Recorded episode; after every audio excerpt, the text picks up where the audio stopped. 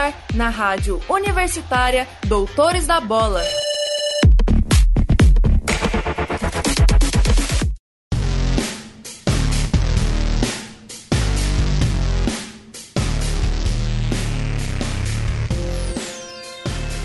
Olá, ouvinte! Seja bem-vindo ao Doutores da Bola programa da rádio universitária que aborda semanalmente assuntos do mundo esportivo e que te deixa bem informado principalmente sobre o cenário do esporte em Goiás.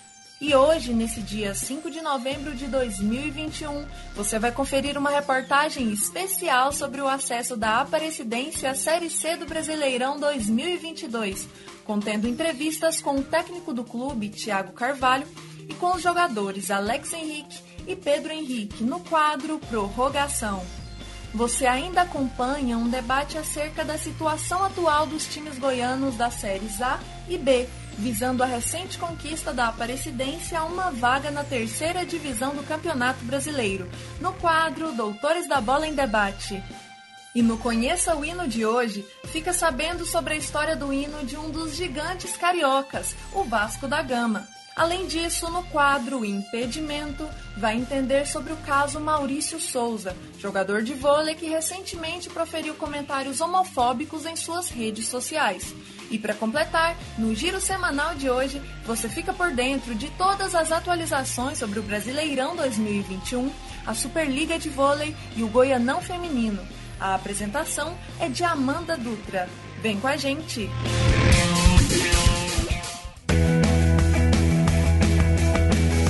Giro semanal.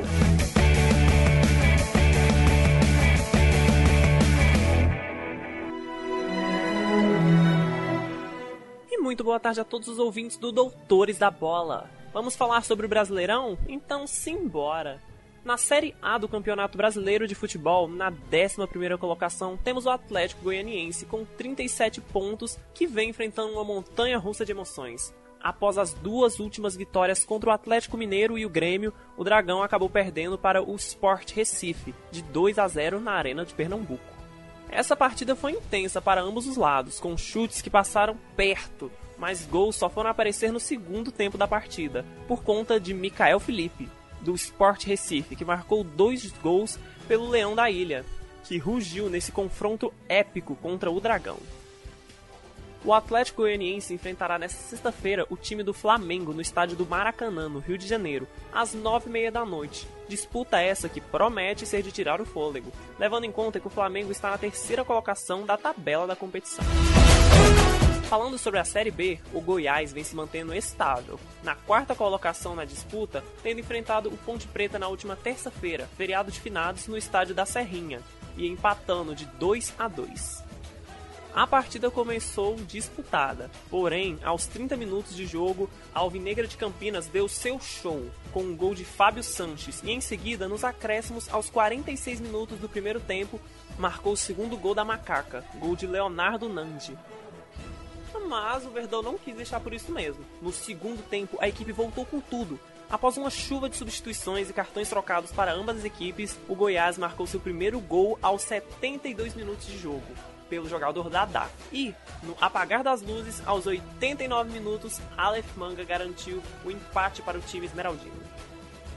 O Goiás deve enfrentar o Operário nesse sábado, dia 6 de novembro, às 6 e meia da noite, no estádio Germano Kruger, em Ponta Grossa, no Paraná.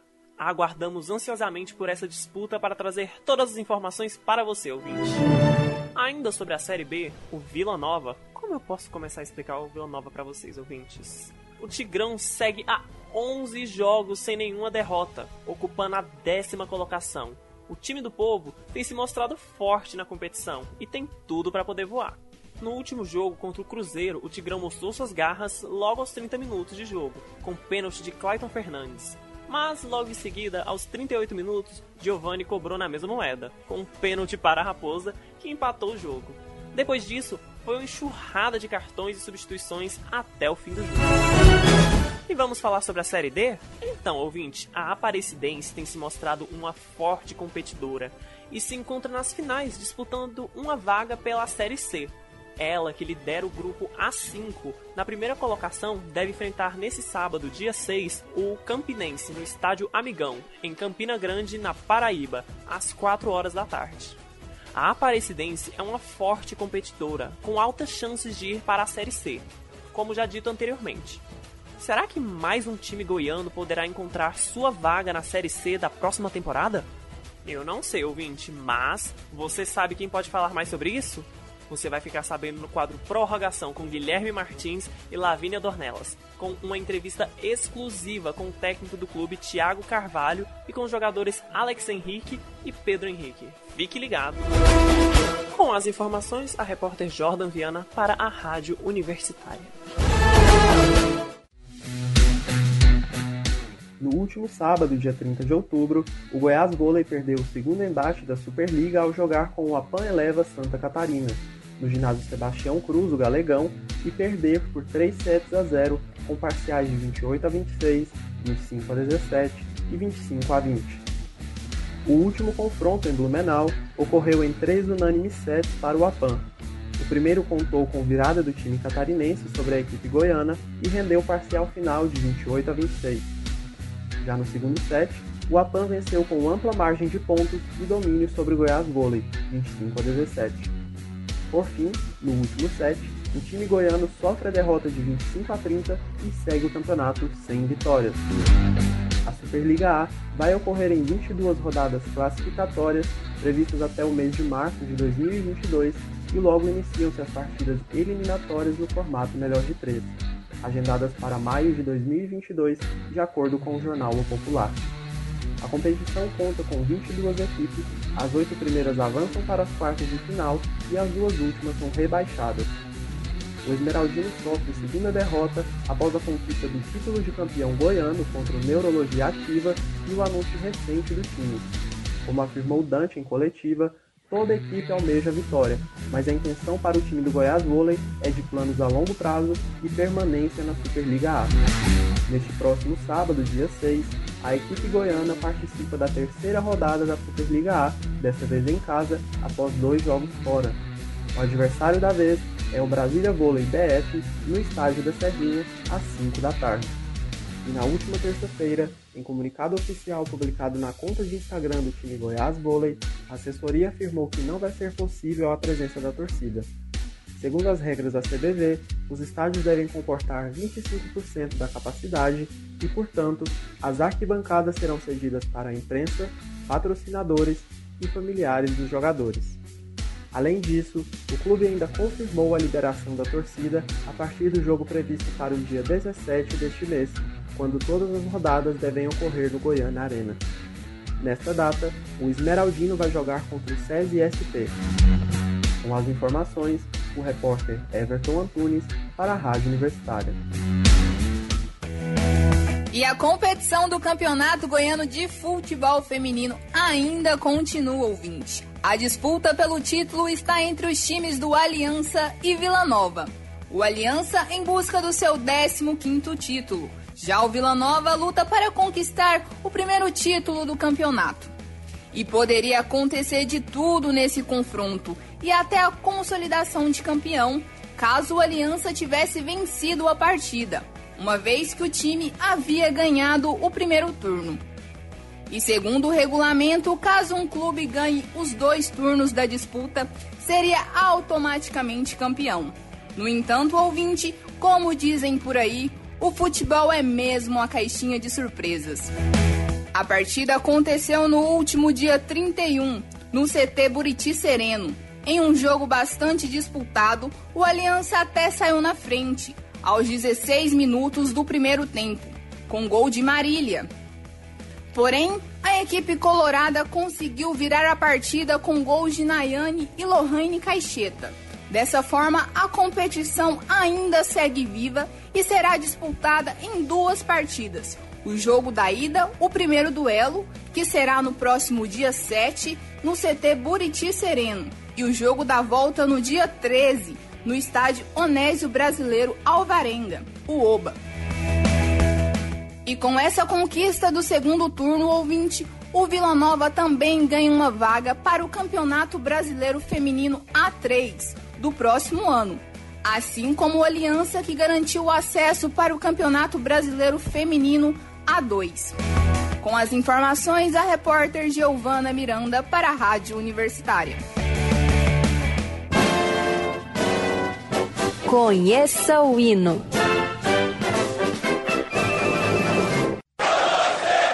Agora, ouvinte, vamos começar o quadro para os torcedores fanáticos por seu time do coração. Hoje, no quadro do Conheça o Hino, vamos conhecer o hino do Vasco da Gama, o Gigante da Colina. Originalmente um clube de remadores, fundado em 21 de agosto de 1898, o Clube de Regatas Vasco da Gama recebeu esse nome pois foi fundado no ano do quadricentenário da viagem do almirante português que dá nome ao time até o Oriente. O preto do escudo representa as águas desconhecidas, o branco com a faixa diagonal representa o caminho aberto. O Vasco possui três hinos, sendo dois reconhecidos oficialmente no site do clube e um que já foi o hino oficial do Cruz Maltino, composto na década de 1910. O primeiro é chamado de Hino Triunfal do Vasco da Gama, composto por Joaquim Barros Ferreira da Silva em 1918.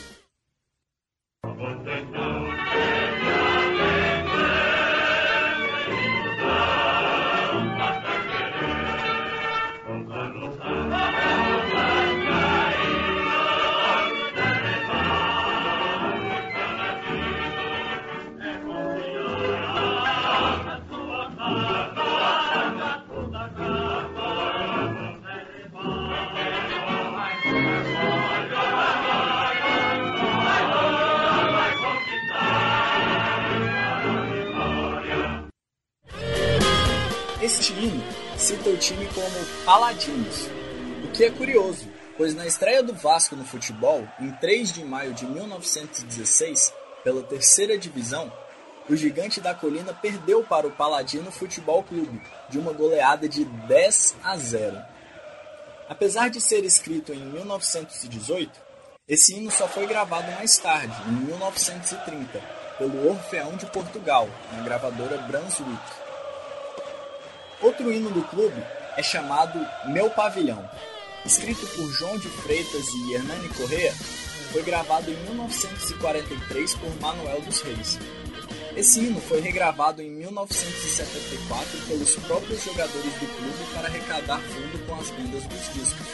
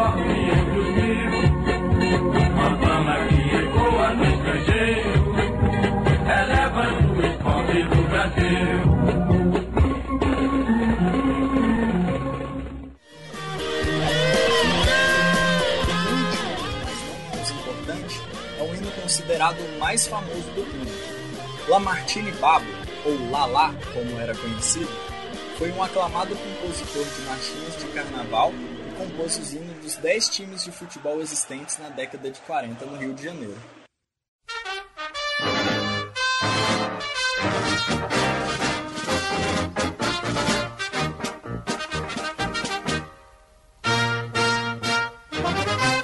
Vamos todos cantar de coração.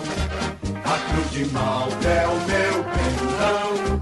Tu tens o nome do heróico português. Vasco da Gama, tua fama assim se fez. Tua imensa torcida é bem feliz. Norte sul, norte sul deste Brasil. Tua estrela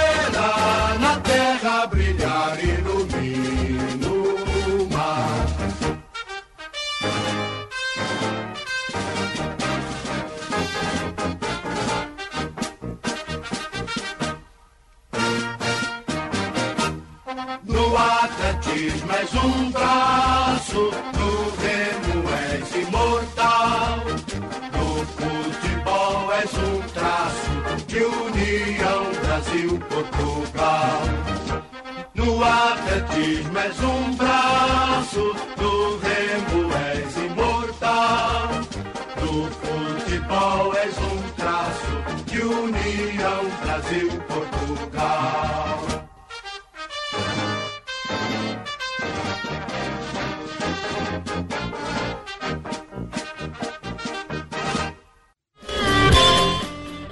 Acordo com o sobrinho de Lala, Osvaldo Sargentelli, a gravação da versão alternativa dos hinos, patrocinada pelo programa de rádio Trem da Alegria, teve uma história um tanto quanto inusitada. Cansados de esperar a composição das canções, os responsáveis pela gravadora prepararam uma armadilha para ele. Com fama de mulherengo, chamaram ele para ser paraninfo de uma turma de debutantes. Marcaram com o compositor em um apartamento para acertar a festa, mas quando chegou, forçaram-no a compor os hinos. Inusitado é pouco para essa história, eu diria. E em pouco menos de três horas, todos os hinos estavam prontos. E por aqui vai ficando o Conheça o Hino de hoje. O time do Vasco, apesar de sempre vice nos memes, foi pioneiro em algo que todo vascaíno deve se orgulhar muito a luta antirracista no futebol brasileiro. O repórter Heitor Duarte para o Doutores da Bola na Rádio Universitária. Prorrogação.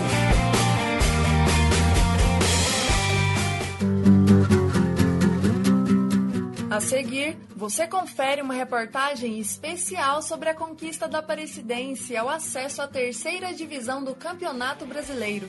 Os repórteres Guilherme Martins e Lavínia Dornelas conversaram com o atacante Alex Henrique, com o goleiro Pedro Henrique e com o técnico Tiago Carvalho.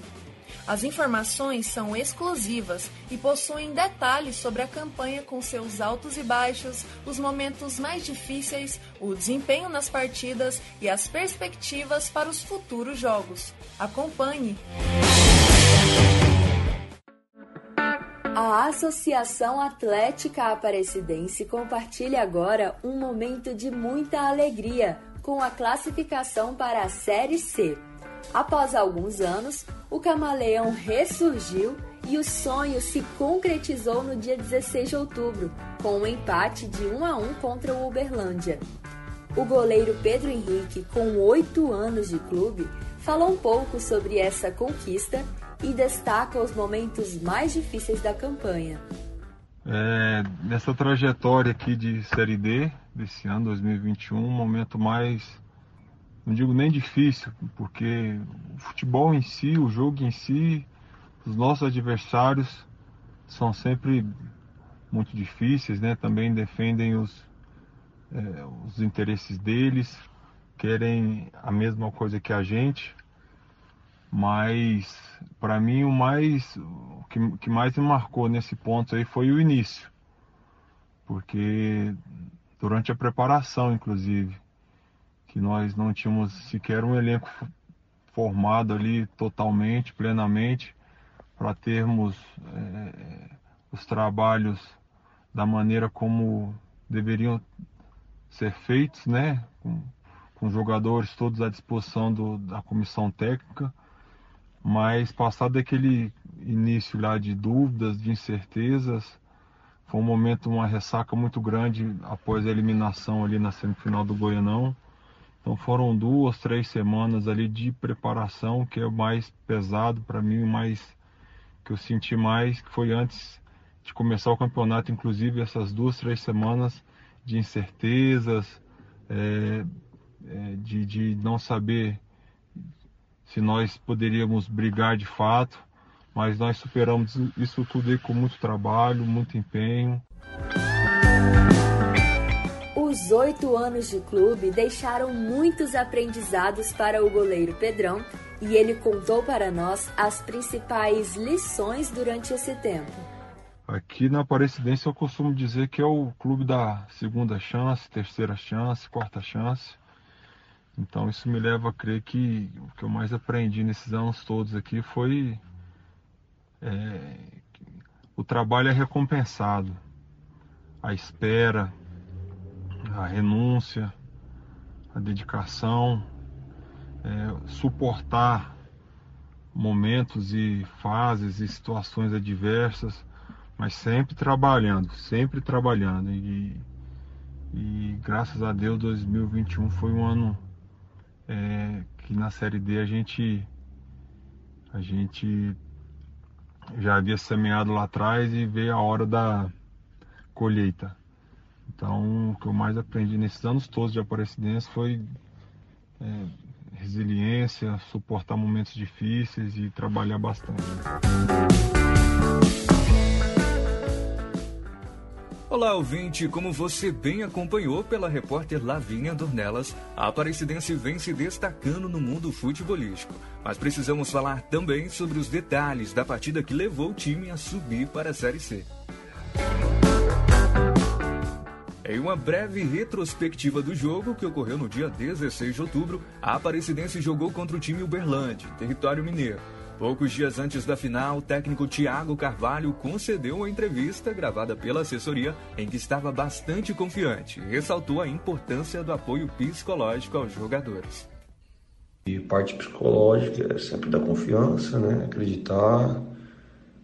Esse é meu papel de que os jogadores possam estar tranquilos para poder executar as ideias e tento fazer dessa maneira. É uma, é uma final, vale um, um troféu, um título no campeonato importante e a parte psicológica vale muito, então a gente precisa tentar né, passar toda essa confiança, tranquilidade para os atletas poder fazerem dois jogos, é, dois grandes jogos e poder estar buscando esse título.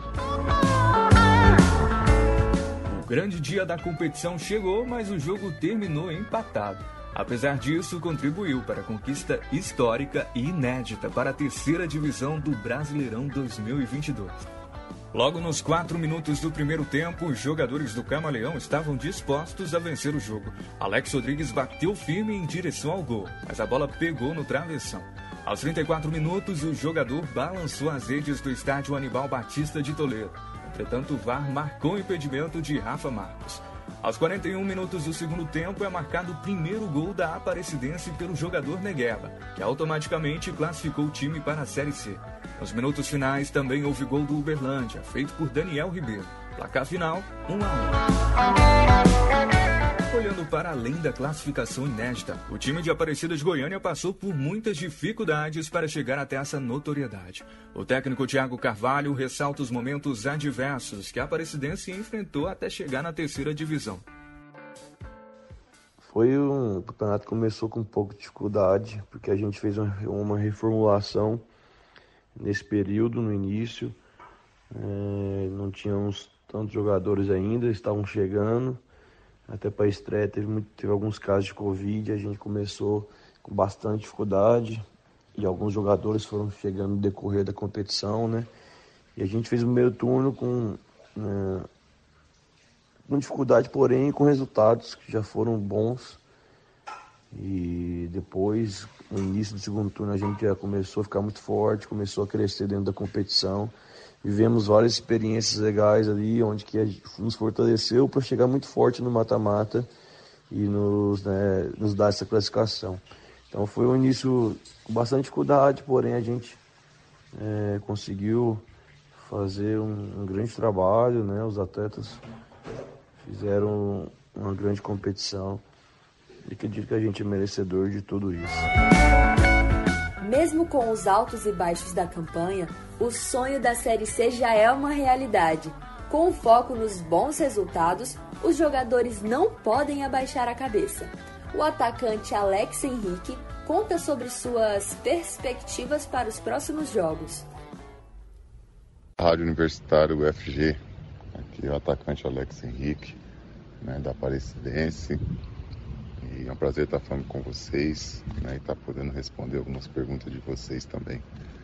É... Bom, sobre as perspectivas para os próximos jogos, né? É, eu acho que são as melhores possíveis, né? É, eu acho que todo time, né, todo clube gosta de estar num momento como esse, disputando uma final de campeonato, né?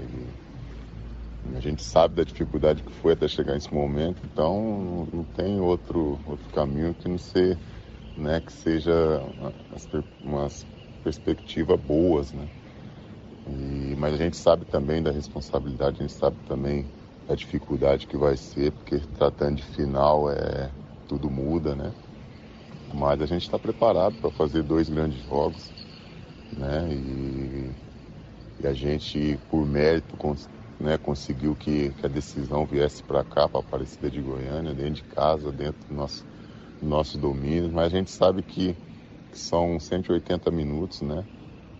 Então a gente tem que procurar fazer um grande jogo, né? Nesses 90 primeiros minutos que eles vão ser empurrados também pela torcida deles, né? Eles vão ter toda essa atmosfera também de estar chegando numa decisão pela primeira vez, né? Então a gente tem que saber, saber jogar, fazer um jogo inteligente, né? E pensar que são dois jogos e não um só, né? Mas tem, né? o grupo todo está bem concentrado, está bem focado, para que a gente consiga fazer, né?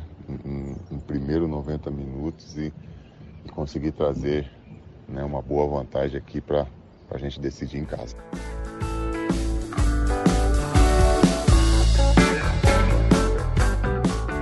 Dentre os gols que levaram o clube à conquista, o craque também destaca o seu gol mais icônico da temporada. Eu acho que foi contra o Uberlândia, né? Acho que aquele, aquele primeiro jogo da, da decisão lá que a gente venceu de 1 a 0 eu acho que, que foi um gol, né, de todos os gols que eu fiz aqui pela Aparecidense, eu acho que foi o mais importante, né, é, e também acho que um dos mais bonitos também.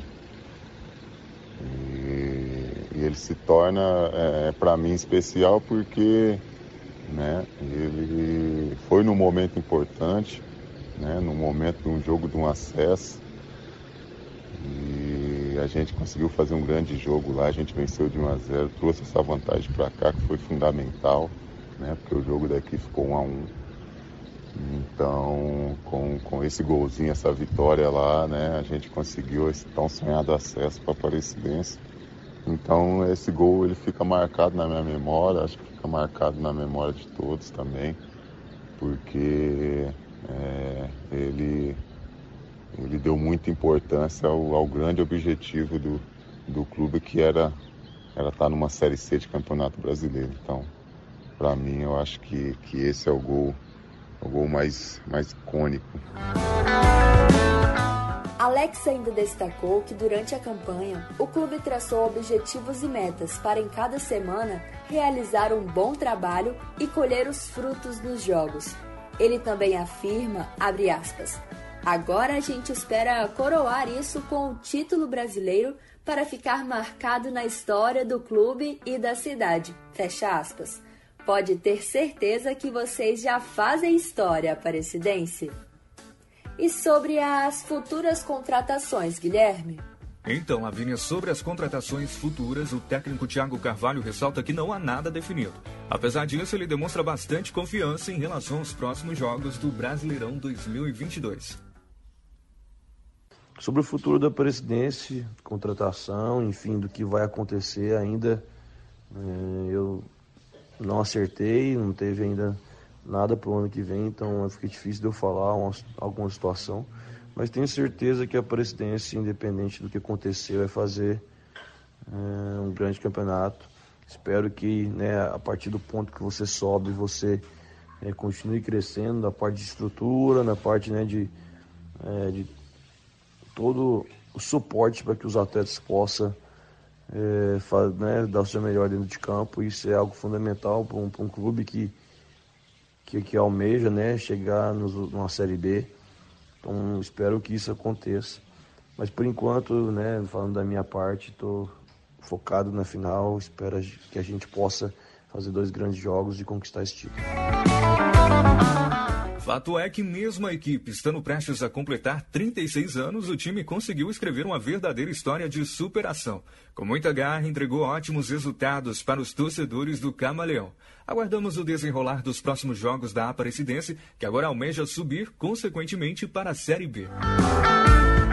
Aqui quem fala é a repórter Lavínia Dornelas. E o repórter Guilherme Machins. Para, para a, Rádio, Rádio Universitária.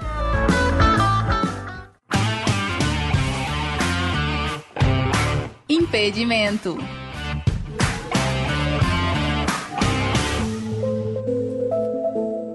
Na última semana, uma polêmica envolvendo Maurício Souza, atleta da seleção brasileira de vôlei masculina, movimentou diferentes setores da sociedade. O caso começou quando a DC Comics, famosa editora de quadrinhos, anunciou que o super-homem vai ser bissexual na próxima história. A novidade gerou uma grande repercussão, chegando à comunidade esportiva. Maurício Souza foi um dos primeiros a fazer uma postagem no Instagram com críticas a DC. A publicação recebeu comentários de apoio de outros atletas, como Wallace e Sidão. Douglas Souza, símbolo da comunidade LGBTQIA+, no esporte, também se posicionou, parabenizando a DC pela representatividade. Em seguida, mais repercussão. Maurício publicou uma mensagem que foi considerada como uma espécie de, abre aspas, indireta, fecha aspas. A postagem dizia o seguinte, abre aspas, Hoje em dia, o certo é errado e o errado é o certo. Não se depender de mim. Se tem que escolher um lado, eu fico do lado que eu acho certo. Fico com minhas crenças, valores e ideais. Fecha aspas. Após a publicação, patrocinadores do Minas Tênis Clube, equipe da qual Maurício fazia parte, se manifestaram sobre as declarações. As empresas afirmaram, por meio de notas, repudiar manifestações de ódio e cobraram medidas cabíveis do clube. Além deles, um grupo de 20 parlamentares acionou o Ministério Público de Minas Gerais, MPMG, contra Maurício. Segundo estes parlamentares, representantes da causa LGBTQIA, o atleta tem usado suas redes sociais há muito tempo para disseminar comentários ofensivos à comunidade. Depois do posicionamento, o Minas anunciou a rescisão de contrato com Maurício Souza. No entanto, no último domingo, dia 31, em um áudio ao qual o portal do Globo Esporte teve acesso, o diretor de vôlei do clube, Eloy Lacerda de Oliveira, afirmou que o atleta não foi demitido por homofobia. No áudio, o dirigente diz que Maurício foi mandado embora para proteção dele e do clube e que o atleta recebeu integralmente o salário previsto no contrato em questão. Após a repercussão do caso, Maurício Souza revelou que ainda não decidiu se vai seguir atuando no voleibol nacional. Em entrevista ao canal do YouTube Pilhado do jornalista Tiago Asmar, o atleta afirmou ter receio e acreditar que, abre aspas, talvez a melhor opção seja jogar fora do Brasil, fecha aspas. O Doutores da Bola repudia veementemente toda e qualquer declaração de ódio. Acreditamos na pluralidade no esporte e no respeito dentro e fora das quatro linhas. Com as informações, a repórter Stephanie Amaro para a Rádio Universitária. Doutores da Bola em debate.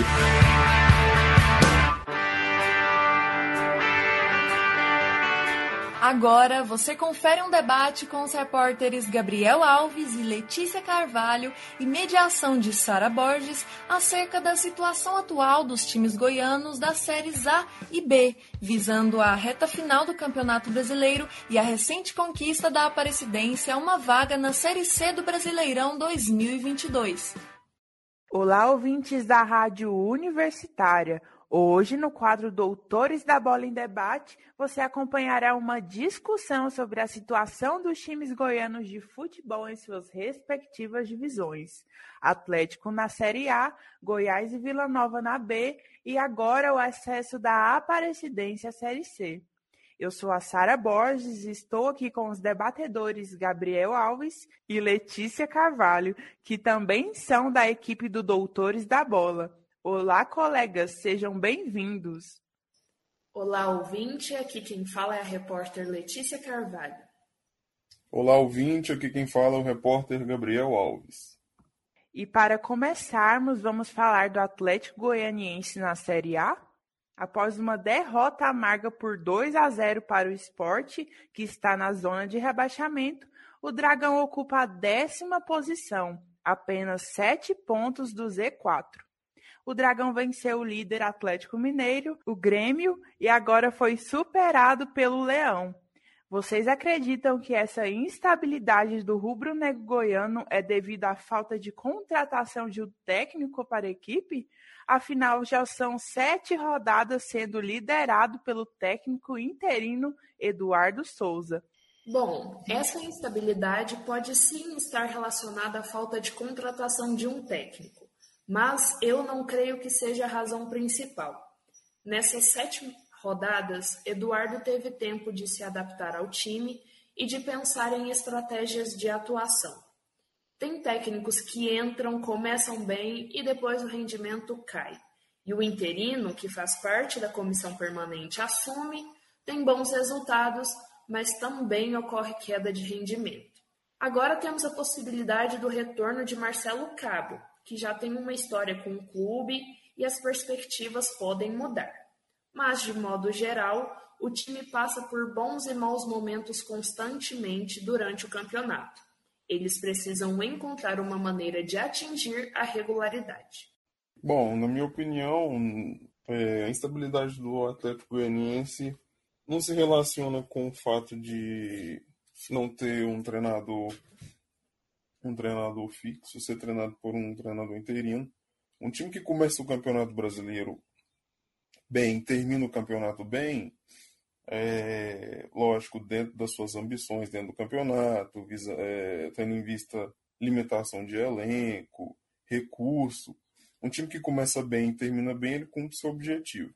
Um time que começa bem e termina mal, ele é criticado pela torcida. Um time que começa mal e termina bem, é, acaba o ano em paz com a torcida. No caso do Atlético Goianiense, esse tanto de, de altos e baixos aí, é, é característica, não pode ser característica do time, porque senão sempre vai ficar nessa, nessa mesmice, não briga para cair, também não briga por Libertadores, não briga, não briga lá em cima.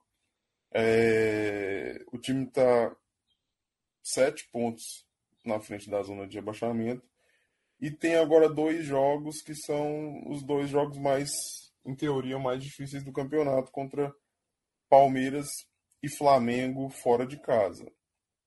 Vencendo ou perdendo esses dois jogos, é, a perspectiva do Atlético Goianiense muda e depois que enfrentar esses dois gigantes, o Atlético Goianiense vai enfrentar times que estão brigando para não cair. Em sequência, quatro times que estão brigando para não cair. Então, o que é necessário para o Atlético Goianiense é melhorar o desempenho dentro de casa, porque o desempenho dentro de casa do time do Atlético é, é pífio. O time é o 16 pior é, mandante do campeonato corrigindo esse ponto, eu acho que o Atlético consegue fazer nessa reta final boas pontuações e quem sabe brigar por vaga no Libertadores, porque é bem provável que esse ano a gente tenha um G9, porque tem final brasileira na Sul-Americana, final brasileira na Libertadores, é, já tem a final da Copa do Brasil, que caso o Galo vença, abre mais uma vaga. Se o Atlético Paranense vencer, não abre mais uma vaga. Então, o Atlético Goianiense, se focar nesses próximos jogos e ter um desempenho bom nesses próximos jogos, o Atlético, quem sabe, pode beliscar uma vaguinha na Libertadores. E, na opinião de vocês, o que tem feito o Atlético Goianiense permanecer na Série A, estando numa posição relativamente boa no meio da tabela? Vocês têm esperança de que a equipe consiga participar da Libertadores ou pelo menos o acesso à Sul-Americana? Bom, é, praticamente mais da, mais da metade dos times do campeonato vão para a Libertadores ou para a Sul-Americana. Tem aquele, os times que rebaixam, naquele espacinho entre os times que rebaixam e os times que vão para a Sul-Americana vão sobrar dois ou três times. Basta o Atlético Goianiense não ser um desses três times, ter uma campanha um pouco melhor que o Atlético Goianiense vai disputar a Sul-Americana pelo segundo ano consecutivo. Conseguiu disputar ano passado. E para o Atlético Goianiense, uma Sul-Americana, ela está de bom tamanho devido ao investimento do clube, É, os times que brigam por vaga na, vaga na Libertadores, eles têm mais recursos, é, tem um planejamento de alguns anos, é, tem muito dinheiro envolvido, um, elencos milionários. Para o Atlético Goianiense conseguir uma vaga na Sul-Americana, junto com a permanência na Série A, é, é um bom resultado para o final do ano. E o Atlético vai criando casca dentro do campeonato, vai ficando mais difícil ganhar do Atlético Goianiense, e quem sabe o Atlético Goianiense um dia possa chegar a disputar a Libertadores, por que não? Até porque com possível G9 esse ano, é, a chance fica muito grande. E esse G9 ele não vai ficar só nesse ano, não. O Brasil está dominando o futebol sul-americano. Provavelmente nas próximas temporadas a gente vai ter mais nove times brasileiros disputando a Libertadores. Então, caso o Atlético consiga se manter na Série A, é, ir evoluindo, disputar a Sul-Americana, disputa outra Sul-Americana, depois disputa a Libertadores, eu acho, eu acho que o Atlético consegue sim disputar a Libertadores nos próximos anos. Creio que o Atlético ele está com uma campanha boa, relativamente boa, está no meio da tabela é, por causa da boa administração em, às contra... em relação às contratações, por causa do elenco que, mesmo formado com atletas de pouca expressão, vem correspondendo às expectativas, e também por causa da estrutura do clube, que ajuda na motivação para quem é, compõe a equipe técnica do Dragão. E o Atlético tem boas possibilidades de se manter na Série A, sim, bastando três vitórias para chegar na pontuação de permanência, bem como podendo chegar na, na classificação para Libertadores, precisando apenas de 12 pontos. E, na minha visão, há maiores esperanças do time pelo menos permanecer na zona da Sul-Americana.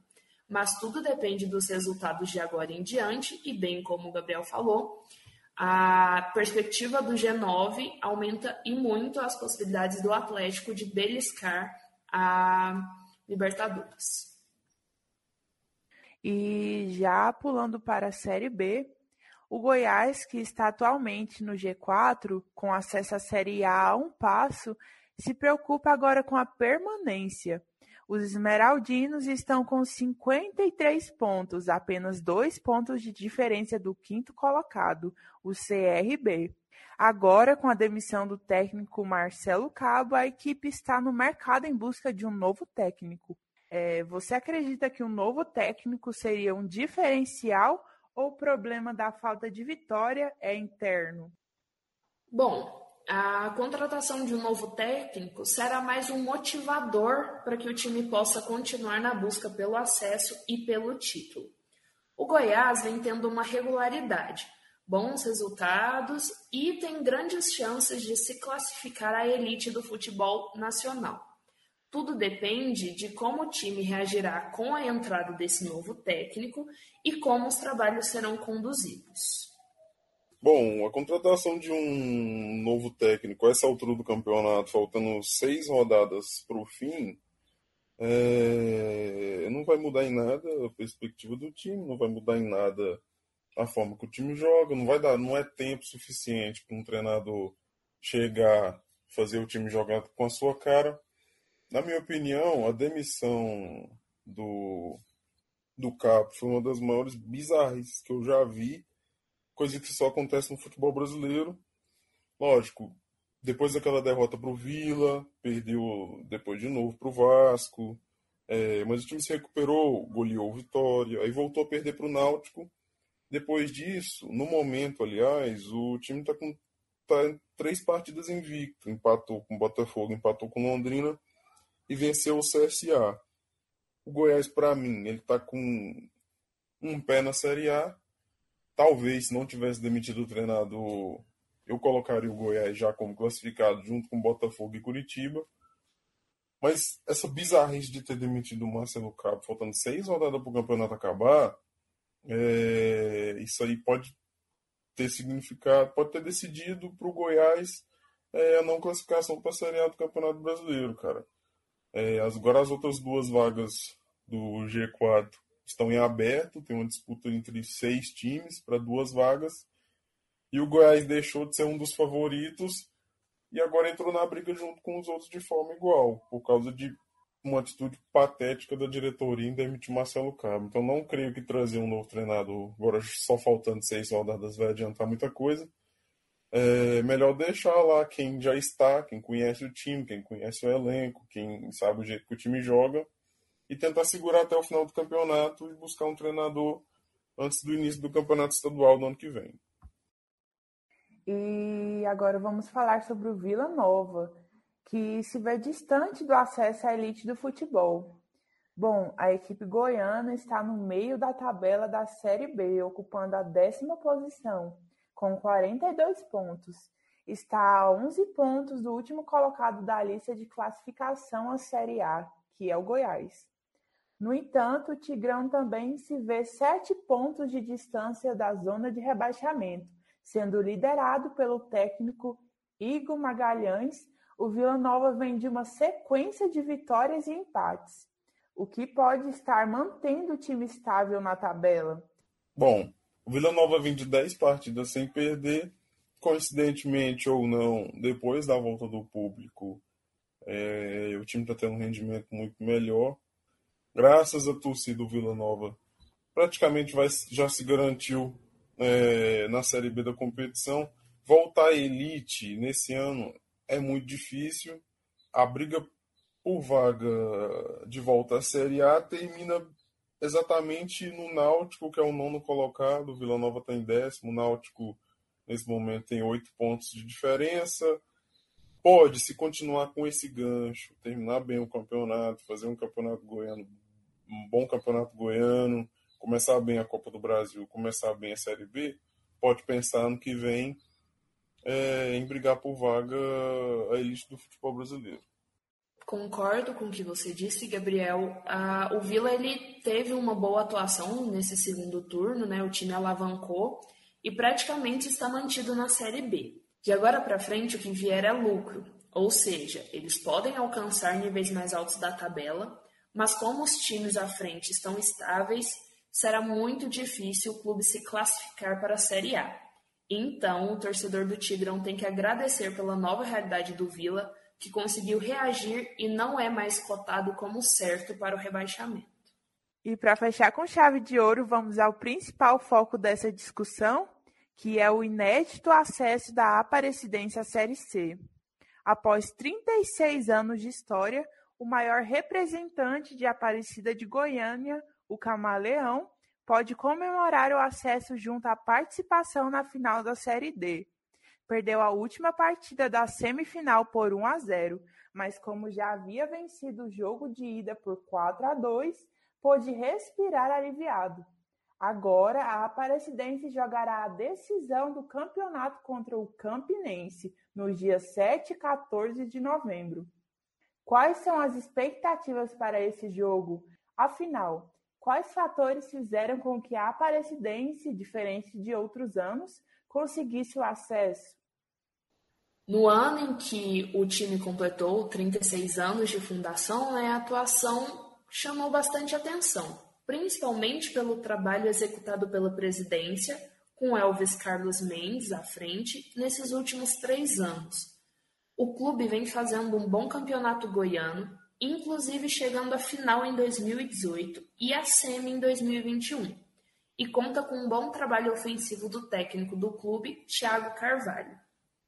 Foram 12 vitórias, 6 empates e 4 derrotas, uma campanha excelente. E se comparada à atuação do Campinense, com 11 vitórias, 8 empates e 3 derrotas, os dois times estão muito equilibrados. Então, a expectativa é que seja um jogo bonito de se ver, muito pegado, e tudo depende da estratégia técnica que possibilite um diferencial contra o adversário. Mas a equipe goiana tem sim altas chances de levar o título, principalmente com os ânimos da garantia do acesso inédito. Bom, dia 7 agora é o dia mais importante da história da Aparecidense. É, e nesse tipo de situação, o que vai importar é ter um título nacional é, no currículo. Isso dá uma moral muito grande para o clube. E a Presidência eliminou na semifinal um dos principais favoritos ao acesso, que muitos deram como zebra, o ABC de Natal, que anos atrás estava na Série B da competição. O ABC continuar na Série D, eliminado pela Presidência. Vai pegar agora o Campinense na final, o Campinense que já é um time de tradição. É, vai ser um jogo difícil, complicadíssimo, mas é, cada atleta da Presidência tem que entrar em campo sabendo que o título é, é um divisor de águas na história do clube. Então, dia 7 é dia de guerra e tomara que a Aparecidense consiga trazer mais um título nacional para o futebol goiano. E por fim, na opinião de vocês, qual é a importância desse acesso da Aparecidense à Série C para o aumento da visibilidade e fortificação do futebol goiano? Essa atenção da mídia às equipes do nosso estado pode trazer mais investimentos ao futebol de Goiás? Olha, é importante destacar que a Aparecidense, frente à classificação para um nível acima do Campeonato Brasileiro, já ganha evidência. E a possibilidade de ser campeão da Série D agrega ainda mais valor ao clube. Essa visibilidade é boa para o estado de Goiás, pois é mais um time goiano que disputa um campeonato de acesso, subindo no ranking da CBF. Quando um ou mais times se destacam, os demais times também veem a possibilidade de brigarem por uma vaga. Mais empresas patrocinam os clubes e, à medida que vão crescendo no cenário nacional, conseguem maiores retornos advindos da CBF. É, eu não tenho tantas.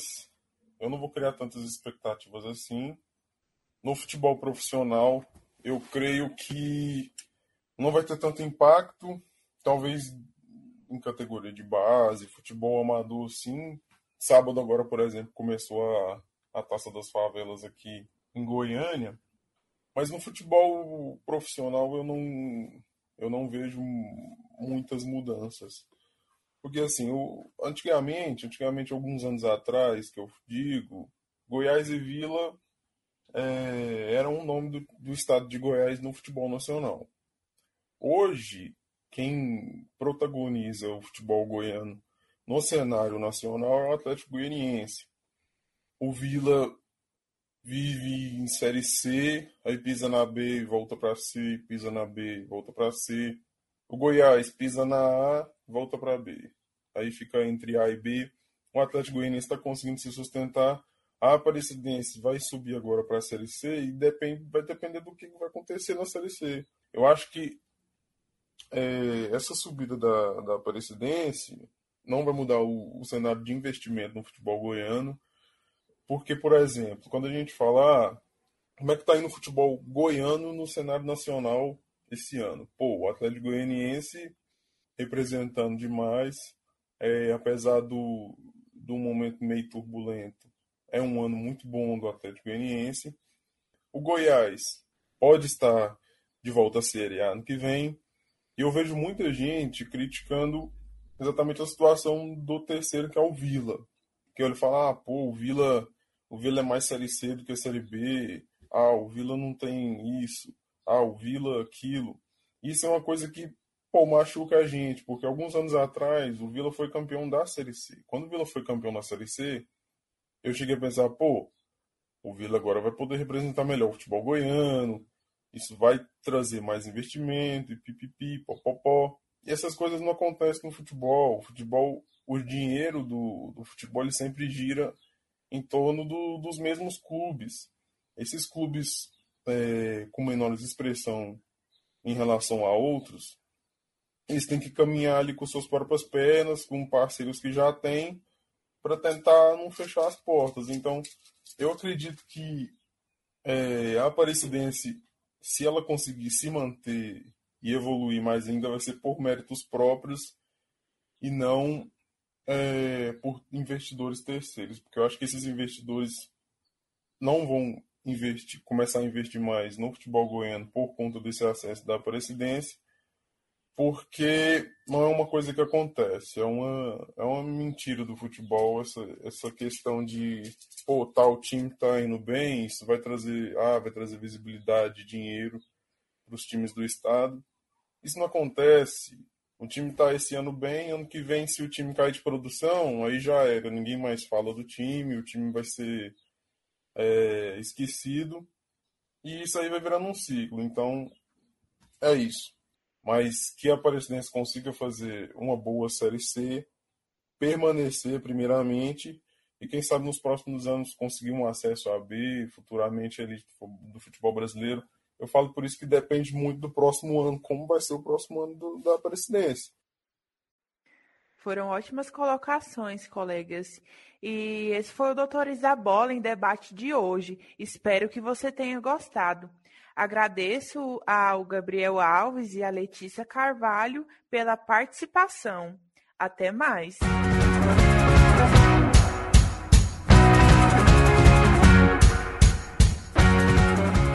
Doutores da Bola de hoje vai ficando por aqui, com a apresentação de Amanda Dutra, produções e reportagens de Everton Antunes, Gabriel Alves, Guilherme Martins, Heitor Duarte, Jordan Viana, Giovana Miranda, Lavínia Dornelas, Letícia Carvalho, Sara Borges e Stephanie Amaro. Os trabalhos técnicos foram de Maurício César, orientação do professor Ricardo Pavan e monitoria de Amanda Dutra.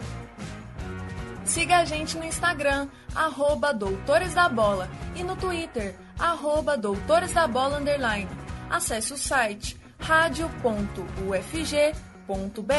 e fique muito bem informado. Acesse também o site do Doutores da Bola. Pesquise por Doutores da Bola UFG 870.wordpress.com e confira notícias e reportagens sobre o mundo esportivo. Você também pode conferir o programa de hoje e também os anteriores no Spotify e Deezer. Basta procurar por Rádio Universitária UFG Laboratórios. Até a próxima! E fica por aqui o Doutores da Bola. Programa sobre esportes produzido por estudantes de jornalismo da Universidade Federal de Goiás.